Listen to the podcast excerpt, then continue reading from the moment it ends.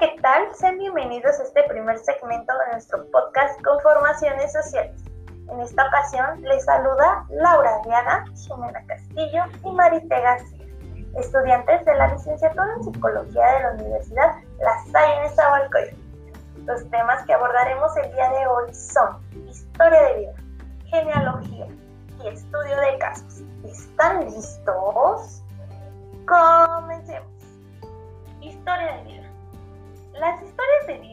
Representan una modalidad de investigación cualitativa que provee una información acerca de los eventos y costumbres para demostrar cómo es la persona.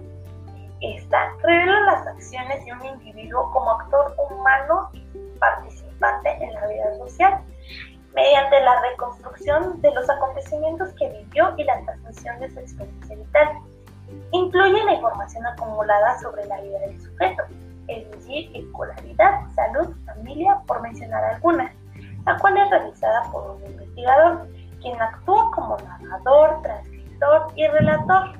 Mediante entrevistas sucesivas obtiene el testimonio subjetivo de una persona sobre los acontecimientos y la valoración de su propia existencia.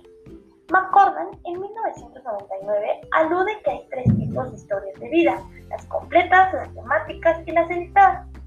Las completas serán aquellas que cubren la extensión de la vida del sujeto. Las temáticas comparten muchos rasgos de las historias de vida completas.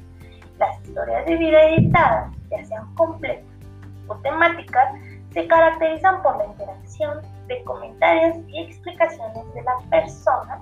no es el sujeto principal. Genealogía. Su objetivo principal es identificar todos los ascendientes y descendientes en un particular árbol genealógico y recoger los datos personales sobre ellos. Lo primero, al iniciar una investigación genealógica, es recopilar la mayor cantidad de antecedentes a través de dos fuentes, las cuales pueden ser orales y documentales. Las fuentes orales son aquellas que obtienen verbalmente de otra persona, generalmente dentro del núcleo familiar, es decir, padres, abuelos, tíos, primos o bisabuelos. Estas fuentes, dado que están nutridas de tradición familiar, suelen ser inexactas en cuanto a fechas de nacimiento, bautizos u otros acontecimientos y lugares de origen. Las fuentes documentales son aquellas que pueden manuscrito. Ahora bien, continuemos con lo que es el estudio de casos. El estudio de casos es un método o técnica de investigación, el cual se caracteriza por precisar de un proceso de búsqueda e indagación, así como el análisis sistemático de uno o varios casos. En el ámbito de la psicología, Está relacionado con la investigación de las enfermedades, los trastornos o alteraciones mentales a través del estudio de las personas que las padecen. Esta metodología es considerada como una técnica de investigación cualitativa, puesto que el desarrollo de esta se centra en el estudio exhaustivo de un fenómeno. El estudio de casos se realiza con la intención de elaborar una serie de hipótesis o teorías acerca de un tema en concreto para así, a raíz de estas teorías, llevar a cabo estudios más costosos y elaborados con una muestra mucho más grande.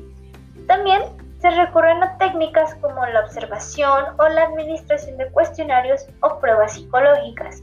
Pero, ¿qué características lo distinguen? Bueno, son particularistas, solamente abarcan una realidad o tema específico analizan situaciones únicas y concretas. También son descriptivos. Hay una descripción exhaustiva y cualitativa de una situación o condición específica. También son heurísticos, entendiendo así heurístico como hallar o descubrir alguna cosa. Entonces podemos descubrir nuevos aspectos de un tema específico o confirmar aquello que ya sabemos. Y bueno, eso es todo por hoy. Muchas gracias por escucharnos. Que tengan una linda noche y no se olviden de sintonizarnos la semana que entra con otro tema igual súper interesantísimo de más temas sobre psicología. Un gusto.